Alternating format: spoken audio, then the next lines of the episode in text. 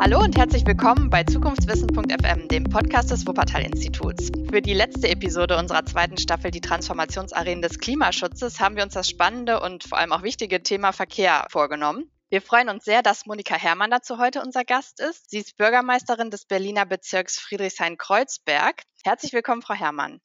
Aus ah, einen wunderschönen guten Tag. Guten Morgen. Aus dem Wuppertal-Institut freue ich mich, Thorsten Koska zu begrüßen. Er ist Co-Leiter des Forschungsbereichs Mobilität und Verkehrspolitik am Wuppertal-Institut. Hallo Thorsten. Du hast sicher ganz viele Fragen an Frau Herrmann. Ich würde sagen, leg einfach los. Erstmal herzlich willkommen hier. Es freut mich sehr, dass das heute klappt, dass Sie sich Zeit für uns nehmen. Sie sind ja nicht nur Bezirksbürgermeisterin, sondern leiten auch die Abteilung, zu der das Straßen- und Grünflächenamt gehört. Und damit sind Sie auch mit zuständig für die Verkehrswende die ja in ihrem Bezirk und in Berlin insgesamt auch etwas schneller vorankommt, gerade als in vielen anderen Städten in Deutschland. Und darüber wollen wir heute sprechen. Monika Herrmann, herzlich willkommen. Und ich möchte beginnen mit einer Frage zu Ihnen persönlich. Wie sind Sie in die Politik gekommen? Oh, das ist haben wir so viel Zeit? Nein, ich komme, ich, ich komme aus einer sehr politisch aktiven Familie. Meine beiden Eltern, vor allem meine Mutter war Berufspolitikerin, die war viele, viele Jahre im Abgeordnetenhaus von Berlin. Mein Vater war auch Abgeordnetenhaus von Berlin und dann sehr lange, ich glaube an die 40 Jahre äh, Kommunalpolitiker, Bezirk Neukölln dort in der BVV. Und ich habe Politik studiert und bin halt mit Politik äh, so aufgewachsen, das muss man sich vorstellen, morgens, mittags, abends wurde über Politik gesprochen. Also wahrscheinlich konnte ich gar nicht umhin, als mich dann doch auch äh, politisch zu engagieren. Und ich habe mir tatsächlich, bevor ich in, äh, in die, äh, bei den Grünen eingetreten bin, alle Parteiprogramme der relevanten Parteien durchgelesen. Ich habe mir die Parteistrukturen angeschaut und die Partei, die meinen Vorstellungen am nächsten kam und äh, vor allen Dingen auch in der Parteistruktur, also basisdemokratisch, waren und sind die Grünen Kreuzberg damals und jetzt Friedrichshain-Kreuzberg. Und Sie sind ja in ganz vielen Themenfeldern aktiv. Was verbindet Sie mit Verkehr? Was haben Sie persönlich für eine Verbindung mit dem Thema? Ich bin Radfahrerin. Also im Sommer äh, kann man sagen, 90 Prozent 95 Prozent meines Fortkommens mache ich mit dem Rad. Also im Sommer eher 100 Prozent. Im Winter, das muss ich zugeben, wenn Eis auf der Straße ist und die Fahrradwege werden auch in Berlin im Winter nicht eisbefreit, da fahre ich dann ab und zu mit dem ÖPNV. Aber ansonsten bin ich ausschließlich mit dem Rad unterwegs. Und naja, da ist man schon von der Selbstbetroffenheit sozusagen motiviert, dass sich was verändern muss.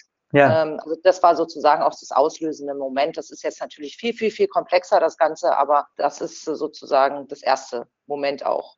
Genau, dieses Gefühl, dass sich was verändern muss. Was sind da aus Ihrer Sicht die zentralen Elemente? Was bedeutet Verkehrswende, besonders in Städten? Ja, ich finde den, den, den, äh, den Einwand jetzt besonders in Städten schon auch nochmal wichtig, weil übers Land kann man ja später vielleicht auch nochmal sprechen. Bleiben wir mal bei den Städten, weil uns ja immer unterstellt wird, wir würden die Städte auf, aufs Land transportieren wollen. Das ist natürlich Blödsinn. Also wir bleiben jetzt mal bei den Städten. Es ist tatsächlich so, dass obwohl in Berlin knapp unter 50 Prozent der Menschen nur ein Auto haben und in Friedrichshain-Kreuzberg noch nicht mal ein Drittel, ist es trotzdem so, dass man schon den Eindruck hat, wir stehen kurz vor einem Autokollaps. Also es ist alles unheimlich voll. Wir haben das Moment, dass der Autoverkehr auch in der Straßenverkehrsordnung übrigens immer Vorrang hat. Und alle anderen, ob du jetzt auf dem Fahrrad sitzt oder auch zu Fuß unterwegs bist, müssen sich diesem System unterordnen. Und in einer Stadt, wo eben der Autoverkehr viel, viel, viel, viel Platz einnimmt, geht es dann auch ganz stark erstens um Sicherheit. Wir haben relativ hohe Zahlen, was Verkehrsunfälle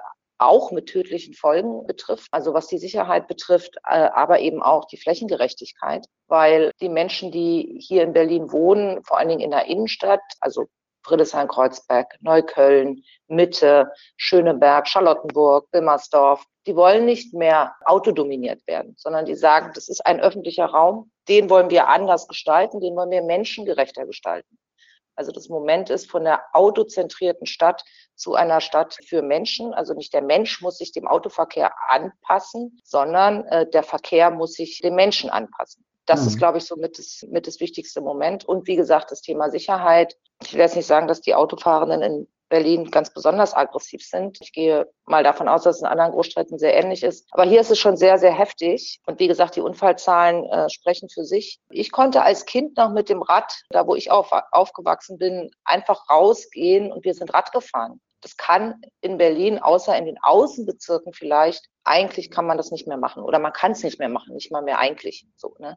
Und es würden viel, viel mehr Menschen Rad fahren, auch ältere Menschen, aber auch jüngere, wenn wir die Verkehrssicherheit tatsächlich gewährleisten könnten. Und das können wir aber noch nicht. Das klingt ja erstmal so, als ob das, was da Verkehrswende ist, allen Menschen zugutekommt, den Menschen in der Stadt. Nun ist es gleichzeitig so, dass es da eben etwas gibt, was Sie selber mal als Kulturkampf bezeichnet haben, wo also mit harten Bandagen um die Verkehrswende gestritten wird. Wo sind denn dann die Gegner oder Gegnerinnen und warum? Na, es, es liegt so ein bisschen in der Natur der Sache, wenn jemand ein, nehmen wir mal öffentlicher Raum, wenn der dominiert wird von äh, einer Sorte Verkehrsteilnehmenden, also in dem Fall von den Autofahrenden.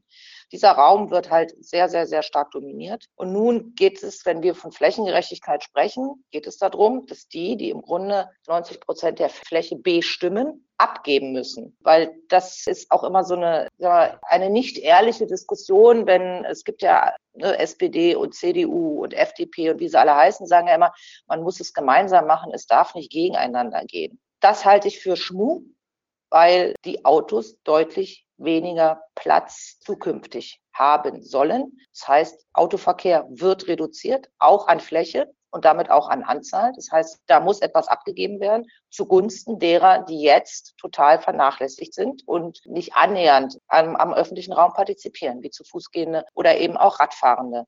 Und wer abgeben muss, also die Bequemlichkeit, letztendlich alles ist meins, der oder diejenigen äh, sind darüber natürlich nicht ganz glücklich, weil sie müssen sich einschränken. Und es verändert sich was und sie müssen ihr Verhalten verändern. Und das sehen wir ja bei vielen Punkten. Wir sehen es ja auch in der, in der Klimakrise, äh, ne? also die Diskussion, es geht gar nicht alles so weiter, wie es ist, sondern wir müssen uns verändern, damit wir 1,5 Grad Ziel erreichen, etc. etc. Und da wehren sich in erster Linie diejenigen, ja, wo die Veränderung vielleicht am deutlichsten ist. Und in dem Fall des Verkehrs sind es die Autofahrenden und äh, die wollen behalten, was sie haben und wir sagen, nee, das geht nicht. Und da ist die Hauptgegnerinnenschaft. So, das kanalisiert sich natürlich auch politisch. Ne? Dann hast du die Parteien, die den Autofahrenden alles Mögliche versprechen, nämlich es bleibt, wie es ist. Und schon bist du mittendrin in der Diskussion. Und der Kulturkampf, den ich meine, ist eben tatsächlich, wie richten wir die Städte aus? Also ist es weiterhin Autos first oder eben alle Teilnehmenden im, im, im, im Verkehr haben gleichwertige Flächen zur Verfügung? Inklusive des Sicherheitsaspektes. Und das sind schon sehr, sehr unterschiedliche Positionen, die man da hat. Die werden inzwischen auch sehr aggressiv sozusagen ausgehandelt. Das, das, ist ja auch was, was ich erlebe bei unseren Forschungsprojekten und Beratungen von Kommunen, wo wir eben erleben, dass die Politik häufig genau aus den Gründen zögert, ne? weil sie sagen, wir haben hier einen Teil der Bevölkerung zu vertreten, der das alles nicht möchte, was da mit der Verkehrswende verbunden ist. Und deshalb machen wir lieber wenig oder alles etwas langsamer oder vielleicht auch gar nichts. Aber es ähm, ist der geringere Teil. Das muss man auch nochmal sagen. Auch wenn flächenmäßig äh, oder sichtbar es deutlich mehr zu sein scheinen, aber in Wirklichkeit ist es der geringere Teil hm. letztendlich. Ein Aspekt möchte ich dazu nochmal sagen. Diese Widerstände hat es in allen Städten gegeben, die umgebaut haben. Das gab es in Kopenhagen, das gab es auch in Amsterdam. Ne? Also wir haben ja immer diese Vorbildstädte und die sind aber schon 20 Jahre voraus. Und äh, das, wie die auch am Anfang letztendlich diese Diskussion hatten, das wird gerne mal vergessen. Auch in Paris ist das nicht alles äh, mit Jubel begleitet. Und die Argumente übrigens sind auf der ganzen Welt dieselben oder die gleichen. Ja, das finde ich total spannend. Und die Erfahrung ist auch, wenn es dann umgesetzt und durchgesetzt worden ist, dann dauert es wohl kein halbes Jahr, ja, und die Leute sind zufrieden. Das heißt, es braucht eine gewisse, ein gewisses Durchhaltevermögen, einen klaren Kompass und das Gefühl oder die Sicherheit auch, wenn wir es denn einmal umsetzen, können wir die Leute schon überzeugen. Und bis dahin genau. müssen wir auch mit Widerspruch leben lernen. Genau. Also das, was ich dazu mal sage, ist, also wir haben, wir haben hier in Berlin und auch in unserem Bezirk wird die Bürgerbeteiligung missbraucht als Argument, um Verkehrswende zu verhindern. So, ne? Mhm. Und das, was ich sage, ist, es wird nicht darüber diskutiert, ob wir die Verkehrswende durchführen. Es wird nicht darüber diskutiert, ob wir eine Fußgängerinzone einrichten oder ob wir in den Wohnquartieren den Durchgangsverkehr rausnehmen, sondern es wird diskutiert, wie wir das machen. Und das können wir auch gemeinsam, und das diskutieren wir auch gemeinsam mit den Anwohnenden. Aber ob wir es tun, das steht nicht in Frage, weil wir müssen es tun. Weil, wie gesagt, diejenigen, die sich beschweren und sehr, sehr laut sind, das sind die Gegnerinnen und Gegner. Es sehr, sehr häufig so, dass ich die Erfahrung mache, dass diejenigen, die das wollen, sich nicht in diese Schlachten werfen, will ich mal sagen. Die überlassen das denn mir, das ist auch in Ordnung, das ist ja auch mein Job. So, ne? Aber äh, die sind halt leiser und die anderen sind halt sehr, sehr laut. So, ne? Und dann hat man immer den Eindruck, alle sind dagegen, aber die Realität ist eine andere. Ja, nun ist, ist das ja, also dieser Kampf um die Frage, wie Verkehr in Städten aussehen soll, ist ja nicht neu. Den gibt's ja spätestens seit den, den 70ern in, mit öffentlichem Gehör und äh, Initiativen, die versuchen, es anders zu machen. Trotzdem sind wir gefühlt zumindest in Deutschland wenig von der Stelle gekommen. Man an vielen Stellen merkt man inzwischen was. Was ist heute anders? Ist der Wunsch der Menschen nach einer Verkehrswende größer als vorher? Sind es die Leute, die in der Verwaltung sitzen, die anders denken und handeln? Was glauben Sie, was hat sich heute geändert? Ja, von allem ein bisschen, würde ich mal sagen. Also wir hatten eine unheimliche Bewegung tatsächlich im Jahre 2016 mit dem Volksentscheid Fahrrad. Das hat wahnsinnig viele Leute mobilisiert, sich auch aus ihrer individuellen, schwierigen Situation, wenn ich auf dem Fahrrad sitze, das war sehr individuell so. Und durch den Volksentscheid ist es halt alles sehr, sehr öffentlich geworden und die Leute haben sich vernetzt und haben sich zusammengetan. Wir haben drei Bewegungen im Grunde, die auch die Notwendigkeit der Verkehrswende auch nochmal unterstreichen. Das eine ist äh, sicherlich die Verkehrswende. Äh, hier äh, sehr stark das Thema Fahrradfahrende und äh, Sicherheit für Fahrradfahrende, natürlich auch Fußverkehr, aber äh, das Fahrrad oder das Thema Fahrrad steht schon sehr, sehr oben auf bei uns in Berlin. Das andere ist die Bewegung des Klimaschutzes, Friday for Future, mit all der Komplexität. Das heißt, es geht ja nicht nur um sichere Fahrradwege, sondern es geht auch darum, dass wir die Städte entsiegeln müssen, dass die Städte sozusagen Hotspots sind im Wortsinn, also Orte, die sehr, sehr heiß sind, die sich aufheizen letztendlich und Autos dazu auch beitragen, also nicht nur versiegelte Straßen, sondern eben auch Autos dazu beitragen, dass die Städte sich immer stärker aufheizen. Von daher ist die Klimaschutzbewegung flankiert sozusagen die Verkehrswende oder die Verkehrswende ist Teil der Klimaschutzbewegung. Und dann haben wir in Berlin noch das Thema Mieten. Das heißt also, dass die Leute sehr wohl aus sich nicht mehr verdrängen lassen wollen, dass die Gentrifizierung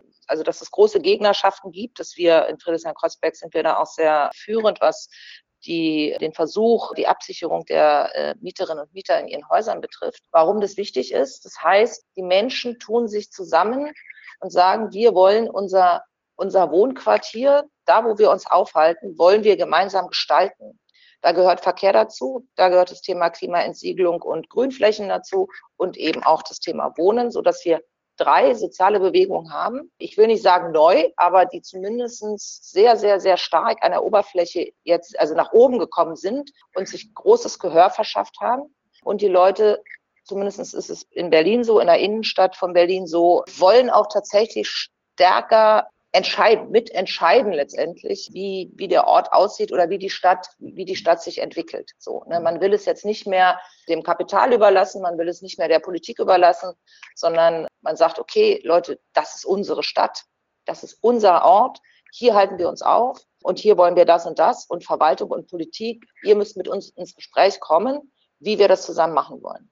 So, und in der Verwaltung, das ist ein wichtiger Punkt, das ist auch ein wesentlicher Punkt im Ortsteilbezirk Friedrichshain-Kreuzberg, dass wir in der Verwaltung, also im Verkehrsamt, im Grünamt auch, aber auch im Verkehrsamt vor allen Dingen, junge, sehr, sehr, sehr engagierte Kolleginnen und Kollegen haben, die erstens selber Fahrrad fahren, also auch ihre Straßen kennen, für die sie verantwortlich sind, aber tatsächlich auch den Verkehrswende ein eigenes Anliegen ist will ich mal sagen. Ja, also die muss ich nicht zum Jagen tragen, sondern die, die haben ein, ein eigenes Anliegen, eine eigene Motivation. Das ist aber nicht in allen, das ist nicht in allen Verwaltungen so. Ähm, man sieht ja, dass es in Berlin in den Bezirken durchaus sehr unterschiedliches Niveau der Verkehrswende gibt.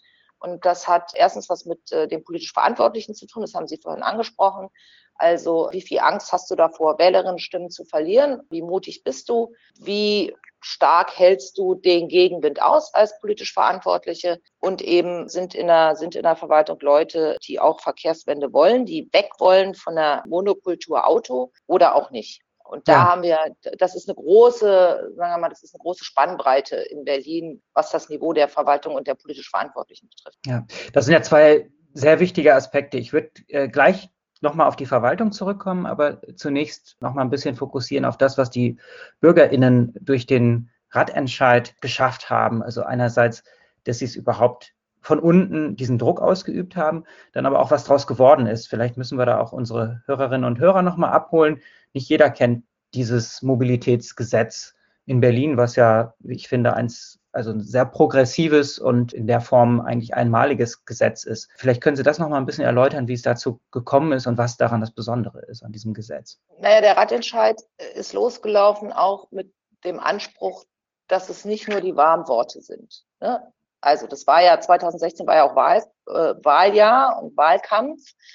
Und da muss man schon ehrlich sein, dass da natürlich immer gerne und viel versprochen wird. Was das Besondere ist, ist schon, dass gefordert worden ist, dass es ein Mobilitätsgesetz gibt, wo die ganzen Forderungen dann verbindlich festgesetzt und festgelegt werden. Und äh, das Besondere auch an dem Gesetz ist, dass es einzigartig in Deutschland ist. Es gibt meiner Meinung nach noch kein zweites. Ich weiß nicht, ob sich schon andere Kommunen auf den Weg gemacht haben. Ähm, es war vor allen Dingen das allererste. Und die Forderungen, die im Ratentscheid gestellt worden sind, sind äh, weitestgehend mit den Initiativen zusammen, also das ist mit den Initiativen zusammen erarbeitet worden, in dieses Mobilitätsgesetz eingeflossen. Die Straßenverkehrsordnung wird allerdings dadurch nicht gebrochen. Das muss ich leider sagen. Wichtig ist, dass wir sagen, äh, wie breit sind die Radwege, die anzulegen sind, welchen Vorrang haben sozusagen haben auch zu Fuß gehende, wie müssen die Ampelschaltung sein, etc.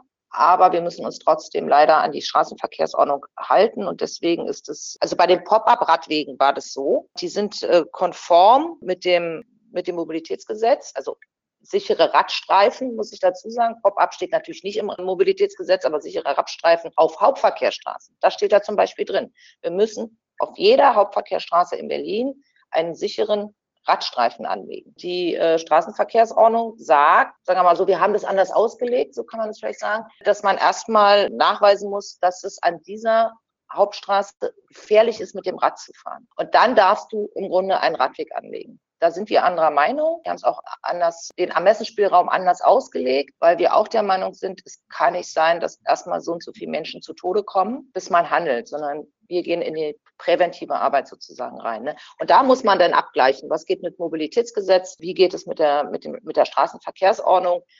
Und ich finde es auch nicht schlimm, wenn, wenn die Gegnerinnen und Gegner vors Gericht ziehen übrigens, weil dann hat man auch Klarheit. Dann weiß man auch, okay, das und das müssen wir nächste Mal so und so machen. Also wir lernen ja dann auch sozusagen. Die Gegnerinnen und Gegner haben natürlich eine andere Idee, nämlich dass es uns äh, verboten wird. So, aber so ist es bisher noch nicht gewesen. Letztendlich konnten wir das weitermachen, aber das ist natürlich so mit dem Mobilitätsgesetz und der Umsetzung ist es auch so, dass wir natürlich auch probieren. So, also wir, wir begehen ganz viel Neuland mit äh, vielen Sachen. Jemand muss ja vorangehen. Also irgendeiner muss ja vorwärts gehen. genau. Genau. Und dieses Mobilitätsgesetz ist aber sehr, sehr hilfreich. Ich finde schon auch, wenn, also wenn wir da noch mal ein bisschen mehr stärkere Verbindlichkeit hätten nochmal. Also dass wir mhm. sagen, okay, wir haben jetzt in Berlin äh, das Gesetz und das sticht im Grunde die Straßenverkehrsordnung. Das wäre natürlich super, äh, ist aber nicht so. Aber es ist trotzdem, kann kein Bezirk sagen, äh, das geht nicht und das geht nicht und jenes geht nicht, sondern das ist tatsächlich festgeschrieben dann im Mobilitätsgesetz und das ist dann auch umzusetzen. Ja, ich habe den Eindruck, dass durch diese sicheren Radwege, die da auf Hauptverkehrsstraßen geschaffen werden müssen, und wie das dann auch interpretiert wird, also dass man zum Teil dann eben auch sagt, dann machen wir hier geschützte Radwege, die zwar auf der Straße, aber vom Autoverkehr getrennt stattfinden. Das war ja eine Diskussion, die andernorts in Deutschland bis dahin noch gar nicht angekommen war oder niemand sich wirklich getraut hat, umzusetzen in dem Ausmaß. Und ich da den Eindruck habe, dass durch das, was da gerade in Berlin passiert, auch woanders über solche Dinge nachgedacht wird. Ja, das sehe ich auch so. Aber wenn wir bei den Protected Bike Lanes sind, da haben wir auch in Berlin Diskussionen. Eigentlich bin ich eine vehemente Verfechterin davon, dass alle Radwege, bleiben wir jetzt mal bei den Hauptstraßen, tatsächlich äh, gesicherte Radwege sind. Wir versuchen verschiedene Modelle. Also wir haben erstens richtige starke Poller mit, ne, also da kann auch mal ein Lastwagen gegenfahren. Äh, wir haben Bodenschwellen äh, etc. Wir haben Elemente, die ein bisschen höher sind, sodass du merkst, äh, wenn du rüberfahren würdest.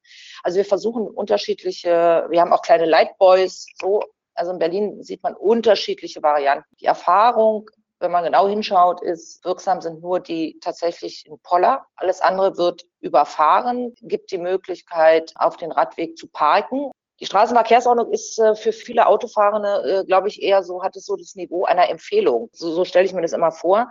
Das heißt also, wenn ich wirklich einen sicheren Radweg haben will, muss ich ihn bepollern. Es gibt auch die Variante, dass der Parkstreifen rechts vom Radweg ist. Also das funktioniert in Straßen, wo keine Geschäfte sind. Auf, nee, also links vom, vom, vom Radweg, Entschuldigung. Und äh, wenn rechts äh, keine Geschäfte sind sozusagen, dann funktioniert das einigermaßen. Aber bei den Straßen, wo Geschäfte sind, funktioniert es auch nicht. Ja, ja also genau. Geschäfte im Sinne von, da fahren Leute mit dem Auto rechts ran, um dort genau. zum Geschäft zu kommen, zum Beispiel zu genau. beliefern. Und was noch ist, was wir auch verbinden, das müssen wir aber noch, finde ich, etwas selbstbewusster tun. Wir versuchen die Radstreifen auf den Hauptstraßen so breit zu machen, dass sie gleichzeitig Rettungsgassen darstellen, also dass die Rettungsfahrzeuge da langfahren können.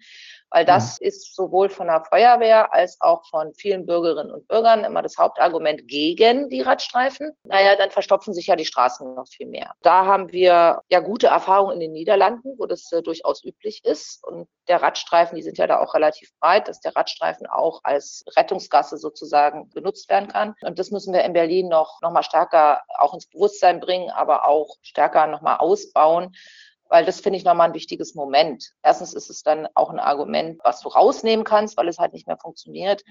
Und es ist ja tatsächlich so, selbst wenn es den Radstreifen nicht gäbe, dann würden da halt Autos parken. Ja, und wir haben wirklich ein Problem an, an Hauptstraßen, dass, dass es sehr schwer ist, eine Rettungsgasse zu bilden. Von daher ist es eine Win-Win-Situation mit sehr breiten Radstreifen, wo dann eben auch noch Rettungsfahrzeuge fahren können. Nun ist ja einmal sozusagen diese progressive Idee, dass man diese breiten Radstreifen hat, die Sicherheit für, für Fahrradfahrer schaffen und deren Umsetzung natürlich eine gewisse Zeit braucht. Schon mal etwas, womit Berlin heraussticht. Und dann kam aber ja im letzten Jahr noch etwas dazu, wofür Ihr Bezirk den deutschen Fahrradpreis bekommen hat, nämlich die Pop-up-Bike Lanes, also die ad hoc eingerichteten Radstreifen, die im Zuge der Corona-Krise umgesetzt worden sind. Wie kam es dazu und wie hat das vor allen Dingen so schnell funktioniert? Also das, das ging ja gerade am Anfang der Pandemie, wussten wir ja alle nicht so genau, wie überträgt sich eigentlich der Virus. Es sind viele Leute nicht mehr öffentlichen Nahverkehr, also weder in Bussen noch U-Bahn oder S-Bahn gefahren. Die hatten Angst, also die sind auch zum Teil nicht gefahren, muss man dazu sagen. Und die Leute fingen halt an, aufs Fahrrad umzusteigen. Und wir haben halt gemerkt, dass die Fahrradwege, die, die klassischen Fahrradwege einfach zu schmal sind.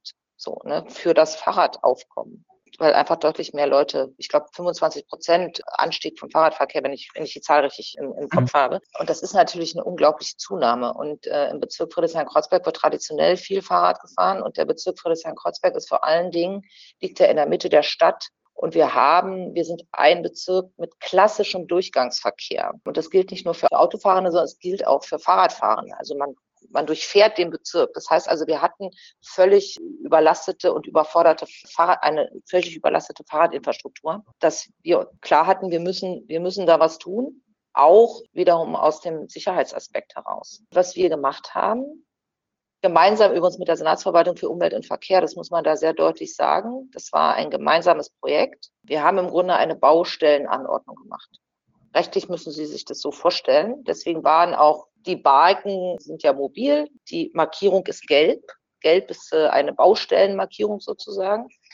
Und letztendlich hatte es den Status einer, einer, einer Baustellenanordnung für eine spätere Baumaßnahme sozusagen. Es ging auch deswegen so schnell. Der Cottbusser Damm ist ja, glaube ich, inzwischen relativ berühmt, weil es war die erste, der, der erste Pop-up-Radweg. Dort haben die Senatsverwaltung für Umwelt und Verkehr das Bezirksamt mit dem Straßen- und Grünflächenamt, die Polizei und die Feuerwehr gemeinsam an einem Tag sich dort getroffen und haben das abgesprochen.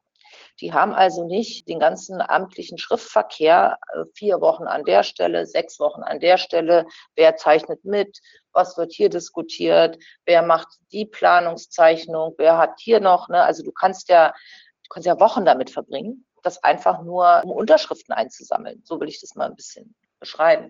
Da haben äh, Herr Hegele und äh, Herr Weißbrich äh, und Herr Rabe soweit verkürzt, dass alle, die wichtig sind, die damit zu entscheiden haben, am Ort erschienen sind.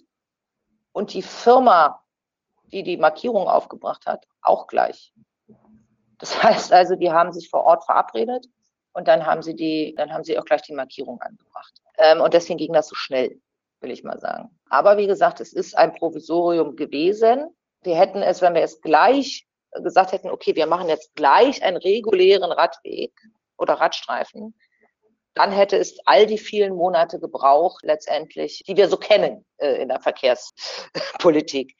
Und dann hat es noch ungefähr ein Jahr gedauert. Das muss man auch mal sagen. Also wir haben jetzt angefangen mit der Verstetigung. Cottbus-Adam ist auch fast fertig. Dann hat es noch mal ein Jahr gedauert. Ich gestehe, dass mir das viel zu lang war.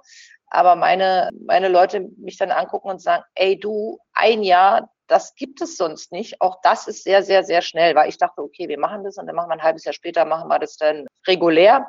Okay, also so schnell ist es denn doch nicht und trotzdem ist ein Jahr schon sensation, sensationell schnell. Genau, und wir haben einfach und das ist ja halt der Punkt. Also entweder du suchst Ermessensspielräume, du suchst Wege in den gesetzlichen Vorschriften, in den Umsetzungsvorschriften, Ausführungsvorschriften, guckst dir das an mit dem Blick, ich will da was. Und das ist der wichtige Punkt und nicht, ich, ich gucke ins, äh, in, in, all diese, in all diese Papiere, äh, um zu sagen, wie es geht nicht. Ne? Du kannst so gucken oder du kannst so gucken. Und beide Seiten haben das Gefühl, sie sind im Recht.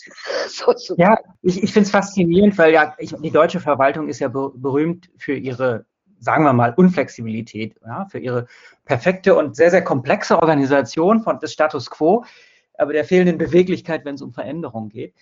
Und ja, das, das hat, das hat einen Hintergrund. Das hat den Hintergrund, ne, man, man will auf der rechtlich sicheren Seite sein. Also was ich aus der Verwaltung sehr oft höre, also ich meine jetzt nicht die Verkehrsverwaltung bei mir, sondern auch andere Teile in der Verwaltung, naja, dann klagt jemand.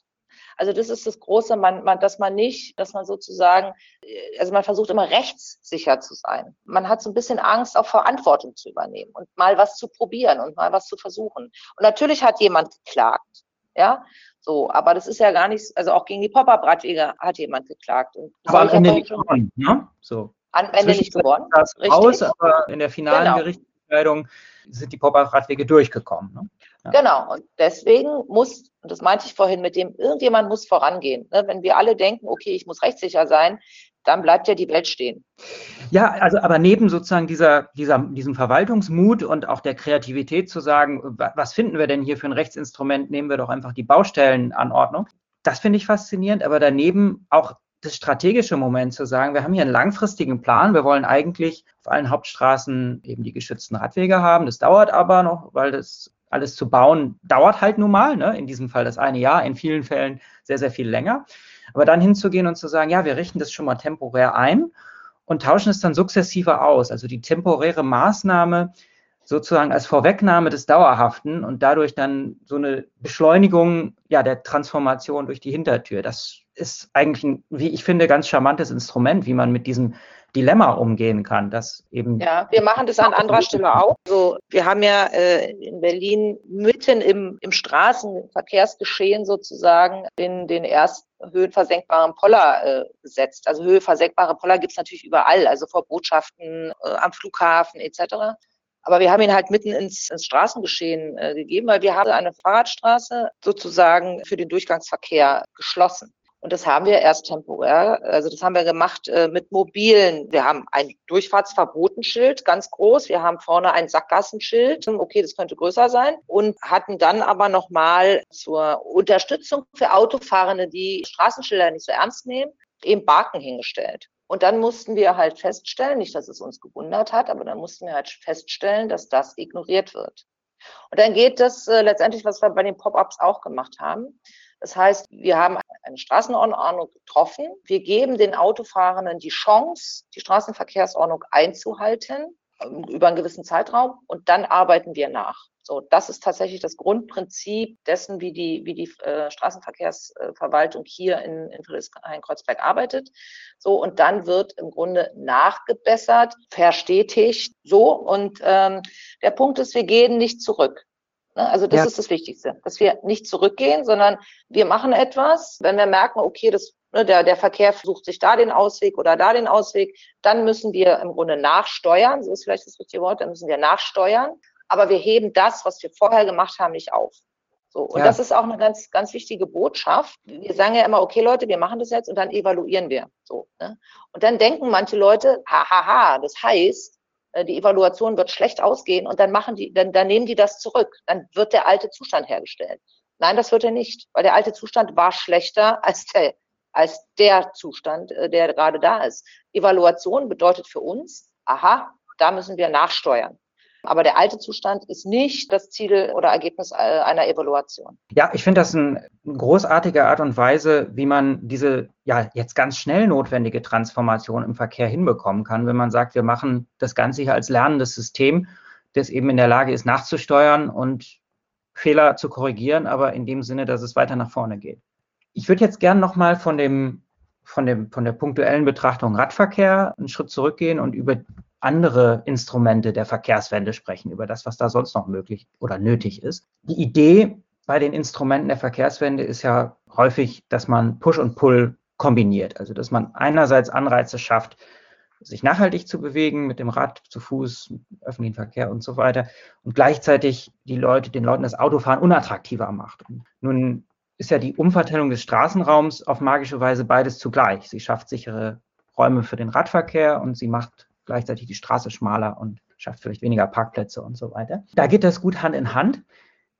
Wie ist es mit anderen Instrumenten? Was braucht es noch? Also ich denke da an die ganze Frage der Bepreisung, die ja hochkontrovers diskutiert wird.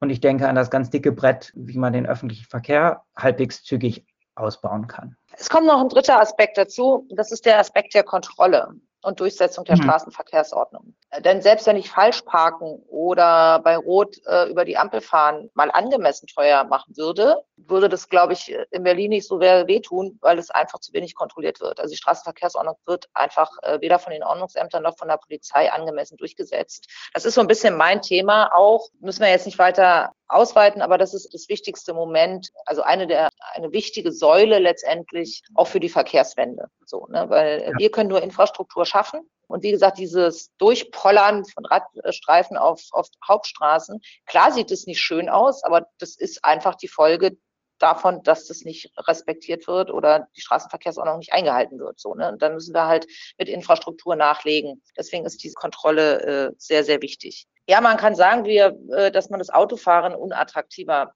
machen will.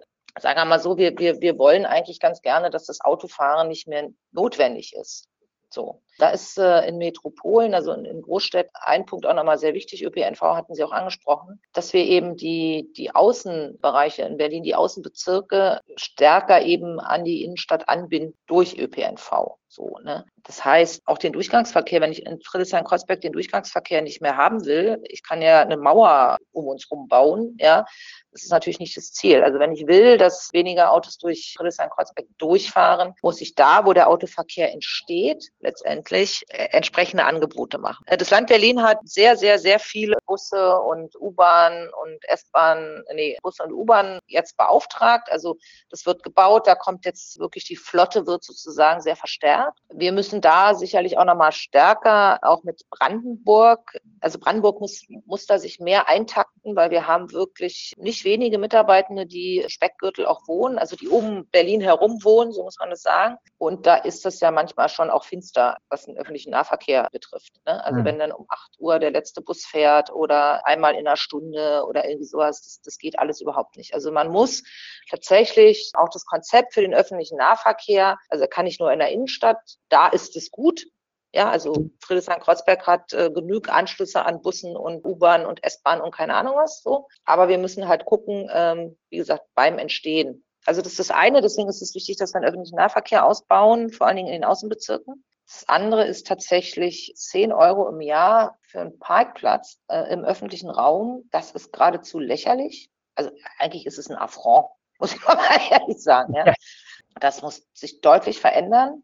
Also in der Tiefgarage hat mir letztens einer gesagt, zahlt er 40 Euro im Monat. Bei uns zahlt er 10 Euro im Jahr. Also dass man und 40 Euro im Monat finde ich jetzt auch noch nicht allzu viel. Jetzt muss man mal aufpassen, weil jetzt höre ich gerade so innerlich, ne, ja, aber die Leute mit wenig Geld. Dann will ich nur mal sagen, die Leute mit wenig Geld haben gar kein Auto. Ja, das muss man auch noch mal sagen. Also diese, das ist ja auch von den von den Gegnerinnen der Verkehrswende ein, ein, ein viel bemühtes Argument, dass wir mit der Verkehrswende und gerade wenn wir über Bepreisung reden, ganz besonders dann natürlich die armen Menschen äh, treffen und die Verkehrswende sei unsozial, so, ja, mhm. Ist natürlich Blödsinn, weil wie gesagt, also die meisten Menschen, die arm sind, haben kein Auto. So, die fahren öffentlichen Nahverkehr. Von daher musst du dir angucken, also wie der ausgebaut wird und du musst dir auch angucken, wie du den zum Beispiel bepreist. Also ich finde, die, die Parkraumbewirtschaftung sollte wesentlich teurer werden. Erstmal sollte sie grundsätzlich überall eingeführt werden. Es sollte äh, wesentlich teurer werden. Die Parkausweise sollten wesentlich teurer werden. Und dann kann man sich auch überlegen, ob man den öffentlichen Nahverkehr im Ideal sogar komplett kostenlos macht oder eben deutlich günstiger macht. So. Und unterm Strich ist das eine Umverteilungsmaßnahme von denen, ja, ist, genau. die Autos haben und sowieso viel Geld genau. und denen, die auf den öffentlichen Verkehr angewiesen sind genau. und weniger Geld haben. Im Schnitt. Jetzt hat man natürlich immer diese blöden Einzelfälle, weil Mobilität ja tatsächlich sehr, sehr individuell ist. Ja, also es gibt da verschiedene Modelle. Ähm, da rede ich jetzt mal für mich und nicht für meine Partei, weil da sind wir auch mhm. noch nicht komplett ausgematcht. Also du kannst auch entsprechend des Einkommens staffeln. Also es gibt ja auch eine früher Kita, also Kita-Gebühren noch bezahlt hat, da waren die auch gestaffelt nach Einkommen. Also du hast schon verschiedene Möglichkeiten. Andere reden von der Größe des Autos, dass du das maßgeblich machst. dann denke ich mir, na ja, wenn du viel Cola hast, dann kannst du dir zwei Autos leisten, für die Stadt einen kleinen Smart und für draußen dein SUV oder irgendwie sowas. Also das muss man genau angucken. Aber es gibt meiner Meinung nach, kann man es staffeln und ob man es nach Einkommen macht oder nach Größe des Autos oder nach beiden oder keine Ahnung was. Aber äh, ich würde es auch nicht pauschal machen, so, ne? Weil du natürlich immer diese Einzelfälle hast und du kannst natürlich auch gucken, ob, ob du gewisse Ausnahmesituationen hast. Da muss man allerdings ein bisschen aufpassen weil wir haben dann lustige Diskussionen, ne, dass die Polizei möchte gerne von der Parkraumbewirtschaftung ausgenommen sein und dann denken alle, naja, die Polizei im Einsatz, was die zahlt? Ja, die Teile der Polizei, die wollen, wenn sie zur Arbeit fahren, da wollen sie dann, weil sie Polizisten sind, vor der Wache eine Ausnahmesituation haben dann sage ich mir, naja, okay, also meine Sozialarbeiterin, die im Kinderschutz tätig ist, die kann dann auch eine Ausnahme haben und, und, und. So, also mit den Ausnahmen, da bin ich immer ein bisschen zurückhaltend, weil das hat wirklich Blüten dann manchmal. Und das ist dann auch immer eine sehr moralische Diskussion. Ne? Also ich würde mit Einkommensstaffelungen mhm. arbeiten, andere, wie gesagt, mit dem Dings. So wichtig ist auch, dass wir diese Strafen erhöhen. Das ist ein eindeutig so. Und, äh, ein anderes Instrument ist ganz sicherlich auch nochmal, so wie das Paris jetzt macht, oder versucht zu machen, die Anzahl der Parkplätze im öffentlichen, also der Autoparkplätze im öffentlichen Raum deutlich zu reduzieren. Also in, in Paris wollen sie jetzt 140.000 äh, Parkplätze rausnehmen. Das ist schon eine Hausnummer muss ich mal sagen. So, was wir in Berlin nicht so viel haben, sind frei zugängliche Tiefgaragen. Bei uns in Friedrichshain-Kreuzberg ist sehr lange sind Tiefgaragen nicht, nicht genehmigt worden, weil das war Gentrifizierungsbeschleuniger sozusagen. Ne? Deswegen haben wir, wir haben schon auch Tiefgaragen, so ist es nicht, aber wir haben das nicht so obligatorisch in jedem Haus sozusagen. Wir haben auch das eine oder andere Parkhaus, aber das ist in anderen Städten zum Teil schlauer organisiert, will ich mal sagen. So. Hinzu kommt, dass im Moment noch die Tiefgaragen und aber auch die Parkhäuser mehr oder weniger leer stehen, weil es natürlich immer noch teurer ist, also auf alle Fälle teurer ist, als wenn du auf der Straße stehst. So, deswegen musst du den Autoparkplatz auf der Straße massiv erhöhen, die Kosten dafür, damit der Anreiz, dass die Leute in eine Tiefgarage gehen oder in eine Garage gehen, deutlich erhöht wird. Also solche Instrumente auf jeden Fall. Ich weiß nicht, ob man auch regeln kann, ob wir in der Innenstadt überhaupt SUVs genehmigen oder nicht. Also dass du äh, sozusagen mit den großen Autos überhaupt äh, in der Innenstadt dich äh, aufhalten kannst. Es gibt Länder, das war früher übrigens auch so. Deutschland habe ich gelernt, das wusste ich auch nicht. Es gibt aber auch Länder, die das immer noch so machen. Du kriegst nur eine, ein, sozusagen dein, dein Auto genehmigt, dein Kfz-Schein, wenn du einen Parkplatz nachweisen kannst. Das sind zum Beispiel auch Instrumente, die nicht unspannend sind. Ja? ja. Also da ist noch viel Luft nach oben, aber das sind natürlich Einschnitte und Regeln. Wow, äh, da sehe ich Springer schon die ganzen erste Seite. Also da ist dann wirklich, da ist dann wirklich, da geht's dann wirklich ab. So, ne? Also das ja. kann ich mir schon vorstellen. Das sind ja, also bei, bei all den äh, Instrumenten, die Sie genannt haben, äh, sind ja einige Sachen dabei, die tatsächlich auf Landes- oder auf kommunaler Ebene umgesetzt werden können. Inzwischen ist es ja zum Beispiel für Kommunen auch überhaupt erst möglich, äh, die Parkraumbepreisung anders zu gestalten, ne? also diese 10 Euro ja. oder Handvoll Euro im Jahr überhaupt erst anzuheben. Das war bis vor kurzem noch auf Bundesebene geregelt, dass es nicht geht. Äh, viele andere von den, von den Punkten hängen aber tatsächlich an der Bundesebene. Jetzt haben wir bald Bundestagswahl und ja, was würden Sie sich wünschen? Was müsste an verkehrspolitischen Rahmenbedingungen auf Bundesebene anders, grundsätzlich anders aufgehängt werden? Ja, ich bin jetzt nicht so eine Spezialistin für Bundespolitik. Also es ist tatsächlich äh, das auch was, was, was auch für Berlin gilt, gilt äh, meiner Meinung nach auch für den Bund. Wir müssen, der, der Paradigmen Wechsel von alles, was mit Verkehr zu tun hat, fokussiert sich auf einen unbehinderten Autoverkehr. Und das, dieser Paradigmenwechsel, der muss stattfinden. Das ist wichtig, dass eben der Vorrang fürs Auto, dass der aufgebrochen wird, sondern dass du tatsächlich den sogenannten schwächsten Verkehrsteilnehmer als Priorität setzt. Das ist dann der zu Fuß gehende. Das sind die zu Fuß gehenden dann, und dann erst das Fahrrad. Das gilt auch fürs Fahrrad. Also auch Fahrradfahrende haben manchmal Schwierigkeiten mit der Einhaltung der Straßenverkehrsordnung. So ist es ja nicht. Aber dass du tatsächlich äh, das ganze System umdrehst, mehr oder weniger. Ne? Also du kannst dann auch die Kreuzungen anders gestalten, dass eben, ne, dass alle anderen Vorrang haben äh, vor dem Auto und, und so weiter und so weiter. Das bedeutet aber auch zum Beispiel den, den Autobahnausbau. Ja, also wir haben ja hier in Berlin äh, die A100 als, als äh, völlig anachronistische äh, Verkehrsinstrument, so, ja. Und du brauchst, deswegen meinte ich vorhin, wir, wir reden ja über die Innenstadt, äh, also über, über Städte auf dem Land. Das muss man sich natürlich auch nochmal extra angucken. So, und dann brauchen wir, was die Unterstützung, die finanzielle Unterstützung betrifft, also die Förderprogramme und so weiter, müssen sich ganz stark prioritär auf die anderen Verkehrsteilnehmenden ausrichten und nicht äh, aufs Auto. Was ich dann auch äh, von der neuen Bundesregierung erwarte, wenn es eine moderne Bundesregierung wird und nicht mit dem weiter so, wie wir es jetzt haben, dass sich auch sehr genau angeguckt werden muss, wie äh, die Deutsche Bahn eigentlich sich zukünftig aufstellt. Ich fahre jetzt nicht so viel Deutsche Bahn, es sei denn, ich verlasse Berlin, dann fahre ich äh, natürlich Bahn, aber ich bin jetzt keine alltägliche Pendlerin und wir wissen, dass das äh, schon das nicht richtig funktioniert. Aber da, wo ich zum Beispiel die Bahn sehr häufig nutze und wo ich denke, das gibt's überhaupt nicht. Das ist die Mitnahme von Fahrrädern zum Beispiel. Äh, vom ICE mal ganz zu schweigen, aber äh, selbst der Regionalbahn ist, äh, wir, wir alle wissen, es ist Sommer, die Leute fahren alle an die Ostsee, ja, und die Bahn ist nicht in der Lage zu reagieren. Also wir brauchen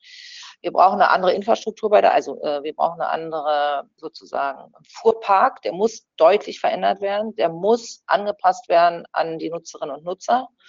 Und wir müssen äh, die Bahn ausbauen wieder. Ich meine, es sind so wahnsinnig viele Strecken auf der Strecke geblieben in den letzten Jahrzehnten. Und das alles muss wieder ausgebaut werden. So, wenn ich natürlich ein Börsenunternehmen habe, ist es schwierig. Und da sollte schon auch nochmal geguckt werden, wie wir da staatlicherseits da auch nochmal anders agieren und nicht erwarten, dass die Bahn dann halt auch Gewinne macht. Weil wenn wir bestimmte Strecken, die sind ja lahmgelegt worden oder stillgelegt worden, weil sie eben keine Gewinne gemacht haben. Ja, aber ich finde, dass, dass ein Bahnbetrieb eben nicht auf Gewinnorientierung aus ist, sondern also muss garantieren, im Grunde die Deutsche Bahn muss garantieren, dass jeder und jede von Musepuckel ins andere Musepuckel kommt und ob man da jetzt äh, schwarze Zahlen schreibt oder nicht. So, das, und das muss auf alle Fälle verändert werden. Ich würde übrigens auch äh, beim Thema Verkehrswende, das haben wir noch gar nicht angesprochen, den, den Warentransport anders organisieren. Also die Deutsche Bahn fährt mit Lastwagen auf der Straße, um Transportgüter äh, hin und, äh, von A nach B zu bringen. Ja, das ist aberwitzig. So. Ich finde aber auch in Berlin, jetzt mal abgesehen von Lastenfahrradlieferungen, Mobile Hubs und so weiter, wir haben viele Wasseradern bei uns in Berlin, die anders genutzt werden könnten. Wir haben, wie gesagt, also Berlin ist gut durchzogen mit S-Bahn und, ähm, und U-Bahn. Auch da könnte man sich nochmal anders überlegen, dass man über die Schiene stärker transportiert, zum Beispiel, äh, so dass wir auf alle Fälle diesen Lastwagenverkehr deutlich reduzieren. So, also äh, was, was erwarte ich von der Bundesebene? Äh, tatsächlich ein Paradigmenwechsel, Förderprogramme in alles, was äh, nicht Ausbau von Autobahnen und es schöner machen für, für Autoverkehr, sondern dass wir eben das System komplett umstellen und einen deutlichen Ausbau der Deutschen Bahn mit ihren ja, Angeboten. Ja. ja, das ist äh, ein wunderbar zusammengefasstes, umfassendes Programm, was auch nochmal zeigt, wie, die, wie das, was in Städten äh, passiert, nur passieren kann, wenn auch auf Bundesebene was passiert gleichzeitig. Ja. Ich habe gerade auf die Uhr geguckt und gesehen, wir sind schon fast am Ende angekommen. Ich würde sozusagen noch eine letzte Frage stellen. Sie sind jetzt nach acht Jahren Bezirksbürgermeisterin kurz vor dem Ende Ihres Amtes und werden danach kandidieren fürs Abgeordnetenhaus. Was sind Ihre nächsten Projekte? Wie soll es weitergehen? Ja, genau. Ich bin äh, acht Jahre Bürgermeisterin gewesen und äh, 15 Jahre Stadträtin und also in Regierungsverantwortung. Und ich äh, bin eine Verfechterin, dass wir nicht, also dass die Politikerinnen und Politiker nicht so lange auf ihren Sesseln sitzen, wie sie können, sondern dass es eine begrenzte äh, Anzahl von Wahlperioden gibt.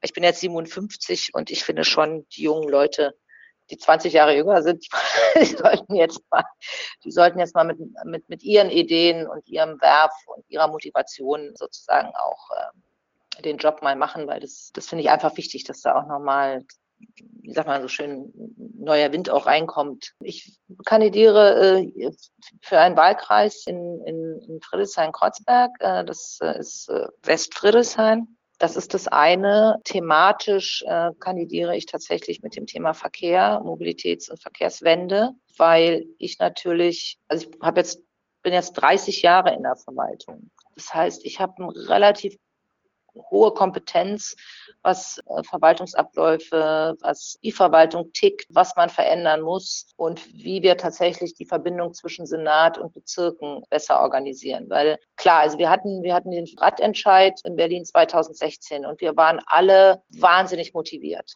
Ja, und ich gestehe, ich sage gerade, ich habe 30 Jahre Verwaltungswissen und Know-how und trotzdem war so emotional, dachte ich, Mensch, in wir haben jetzt fünf Jahre und wir bauen diese ganze Stadt um. Ähm, das haben wir alle gedacht und alle gehofft und äh, weil es so notwendig ist, ne, weil so lange nichts gemacht worden ist. So, jetzt sind wir ein bisschen nüchterner geworden. Also wie schwer es ist, wie schwerfällig es, äh, es ist, äh, wie groß die Widerstände sind, was geht und was nicht geht, was selbst grüne Stadträtinnen und Stadträte nicht wollen. Ich kann da gar nicht nur auf die anderen Parteien sozusagen zeigen, sondern das ist schon auch, da müssen wir schon auch unsere eigenen Hausaufgaben machen. Die Enttäuschung auch bei den Initiativen ist natürlich auch da und die ist, die ist genauso groß wie bei mir. So, ne? Und das, was ich möchte, ist tatsächlich, ich sage, okay, jetzt haben wir fünf Jahre, haben wir ein Warming-up gehabt. Bisschen lang für ein Warming-up, aber fünf Jahre Warming-up, okay. Und in den nächsten fünf Jahren muss hier richtig die Rakete abgehen. Ja, da können wir nicht mehr sagen, wir mussten die Verwaltung aufbauen, wir mussten das, wir mussten das. Das geht nicht mehr so, ne? Und da tatsächlich äh, sehe ich äh, sehr stark meine Aufgabe, weil ich kenne beide Seiten, kann dann sicherlich auch entsprechend politisch agieren. Ich habe auch keine Angst, mich unbeliebt zu machen, ne, hatten wir ja ganz am Anfang, weil ich sehe tatsächlich keine Alternative für diese Stadt und eigentlich auch für, für Deutschland, äh, aber für Berlin. Ich sehe keine Alternative zu einer Verkehrswende. Und da müssen wir jetzt wirklich, wirklich, wirklich schneller machen, schneller werden. Und da habe ich die Kompetenz, um das auch entsprechend dann als Abgeordnete ein bisschen zu preschern. Wunderbar.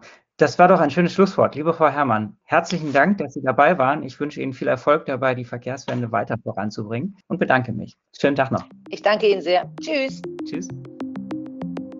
Das war eine Episode des Podcasts Zukunftswissen.fm des Wuppertal-Instituts.